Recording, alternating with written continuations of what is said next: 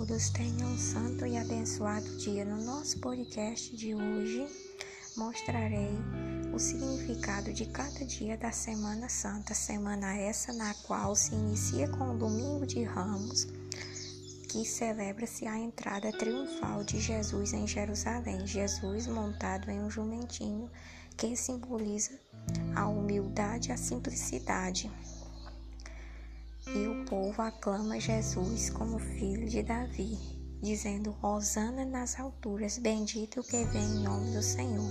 Esta palavra, Hosana, vem do latim, que significa salvai-nos.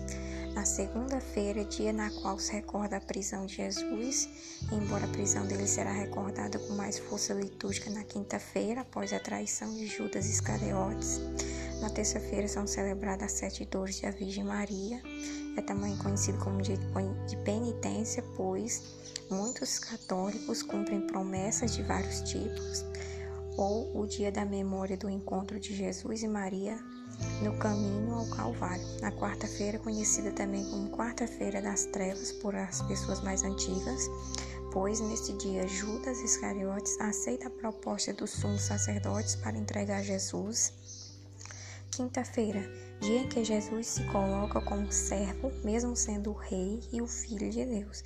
Ele lavou os pés dos seus doze discípulos, o dia em que abençoou o pão e o vinho, que se transformaria em seu corpo e sangue.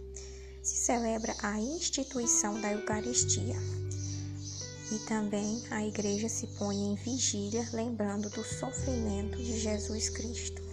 Na sexta-feira é o dia em que a igreja recorda a paixão e morte de Jesus. As missas são celebradas às três da tarde. Neste horário, Jesus havia morrido e também não se toca as sinetas na hora da consagração. Os sacerdotes prostam-se, que significa um gesto de respeito. No sábado santo, que recorda a descida de Jesus a mansão dos mortos se celebra nesse dia a vigília pascal, que dá início com a benção do fogo novo.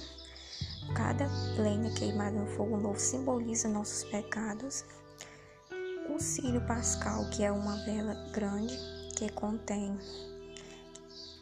o alfa e o ômega, que simboliza Cristo, princípio e fim de todas as coisas, essas duas letras gregas, alfa e ômega. E é colocado cinco cravos simbolizando as cinco chagas de Cristo e a Círio Pascal contém o ano em que estamos. É feita na vigília pascal oito leituras da passagem bíblica. Canta-se o glória e o aleluia, que não, que não são entoados durante todo o período quaresmal e encerra com a liturgia eucarística, a benção final. No domingo, celebra-se a ressurreição de Jesus esse dia em que a vida venceu a morte.